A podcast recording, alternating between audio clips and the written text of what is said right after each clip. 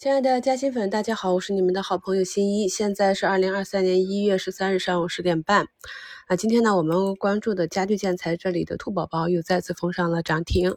与此同时呢，建筑材料大亚、圣象也是封上了涨停啊。所以建材这块呢，大家还可以持续的看一下。猪肉这里啊，虽然说期货的价格没有上涨，但是今天也是有一个表现。大家在关注今年这一个呃消费。板块修复的预期啊，那这个消费呢，不仅是吃喝这些，还有医疗啊等很多方面啊。那么我们会发现呢，个股呢到目前为止难以形成一个板块持续的拉升啊，大多数呢是一个区间震荡。所以呢，我们就是啊，在整个业绩没有真正的落实到修复实锤之前，或者。整个板块和个股没有增量资金介入之前，我们就是底仓加活动仓啊。那在接近震荡下轨的时候，大胆的左侧或者右侧买入；接近上轨的时候卖出即可。对于一些我们在节目中讲过的有业绩的、已经业绩出炉的，大家呢要有点耐心。比如说紫杉醇啊，今天这个又是上涨了三个多点。周二出业绩大增的。快递啊，圆通速递啊，出来之后呢，七百亿的市值高开低走，那么在之后的三个交易日里面迅速的反包，这些呢都是我们在节目和课程中讲过很多次了。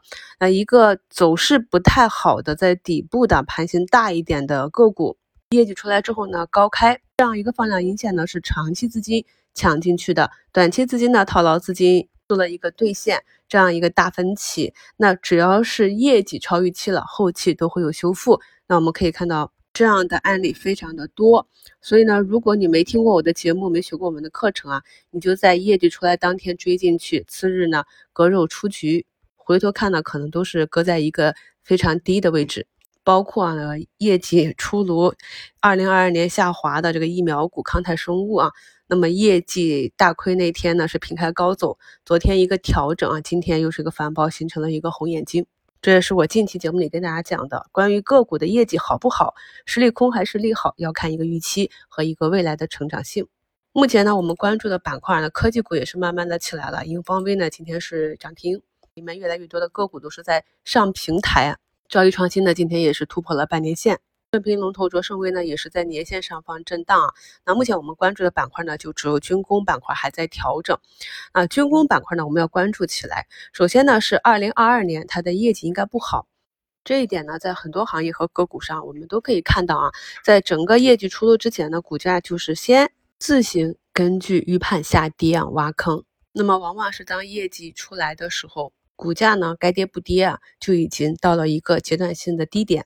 我们昨天早评里是点评过中航电测的这个停盘，今天呢，这个重组预期落空的成飞集成和贵航股份呢继续下跌，但是呢，跟中航电测相关的这几个个股表现还是比较活跃啊，明显是有增量资金入场。这样一个重组呢，基本上也算是一个军工的比较大的利好。那个股复盘出来呢，估计也会有一个比较明显的上涨，所以这里大家可以关注一下。但是我想讲的是啊，咱们中国啊，去跟其他大国比较，我们的军力扩张呢是一个必须的，而且这一块呢也不受国际贸易、汇率啊和整个疫情的影响。但是啊，国家没有太多的资金去向这方面倾斜，因为呢，我们整体的经济还处于一个复苏状态。所以呢，在今年啊，如果有中航电测这样一个重组的成功的示范效应。不排除啊，接下来会有越来越多的军工股，在今年啊、明年啊、以后呢，会越来越多的模仿这个案例。本质上呢，就是发挥股票市场它的真正作用，就是帮上市公司去融资、去找钱。昨天早评里也点评过了，新的口腔集采出来之后呢，对整个口腔服务是没有什么影响的。那么昨天呢，通策呢是有一个小十字之后，现在是五个点的上涨。在昨天的早评评论中和近期的节目中，我也反复在讲，我们跟踪的很多板块啊，就是看好未来的一段时间发展的，像医美啊、大医药这些，他们呢在整个砸底的过程中，我们都是非常密切的跟踪。那目前呢？板块中很多个股已经慢慢的从底部爬起来，有了几十个点的涨幅了。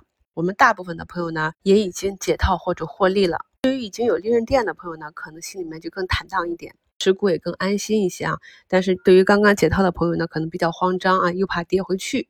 这里呢，还是要以大周期去应对。我们在一周展望里跟大家分析了今年呢，我们整个上证指数看到的位置。可以看到呢，近期尽管是调整啊，调整的也是比较温和。目前呢，截止到十点四十分，北向资金呢又是净流入四十一个亿。北向资金呢，在元旦之后啊，这个净流入已经超过了二零二二年全年净流入量的一半了。他们呢是一些长期资金啊，他们是看好在二零二三年中国在整个全球 GDP 修复的这样一个增速。